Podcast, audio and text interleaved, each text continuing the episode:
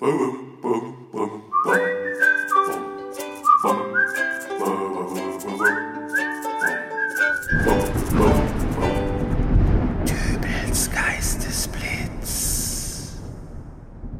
grüß Gott, moin moin, wie auch immer und herzlich willkommen zur 439. Ausgabe von Dübels Geistesblitz. Heute ist der 5. September, der Verspäte dich Tag.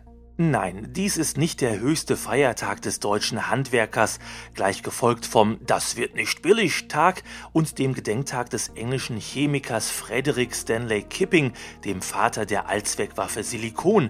Der Verspäte-Dich-Tag ist viel eher die Erfindung einer Vereinigung von Prokrastinatoren, die dazu anregen wollen, in unserer schnelllebigen Zeit, in der wir von Termin zu Termin hetzen, einfach mal innezuhalten, ein wenig in uns selbst reinzuhören und und dafür dann halt eben bis zum nächsten Termin zu spät zu kommen. Mal ernsthaft, was für wirklich wichtige Termine haben wir denn heutzutage überhaupt noch? Die Zeiten, in denen man um 18.50 Uhr zu Hause sein musste, damit man nicht die aktuelle Folge vom A-Team im Fernsehen verpasst, die sind ja wohl vorbei.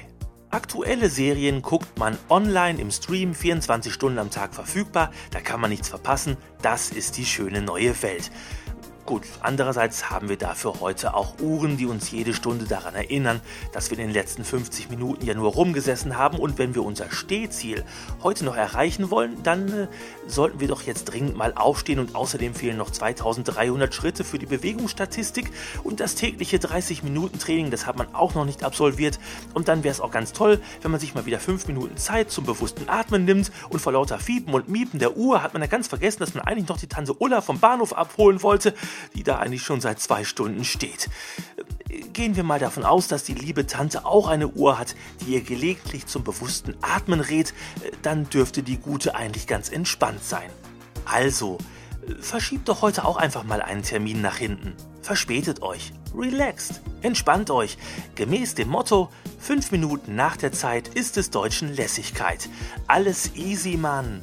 Ein toller Tag zum Feiern also, dieser 5. September, der Verspäte dich Tag.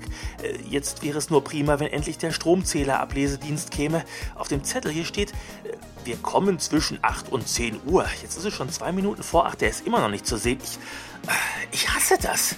Wir hören uns jedenfalls wieder in der nächsten Ausgabe von Dübels Geistesblitz. Bis dahin, alles Gute, euer Dübel und tschüss.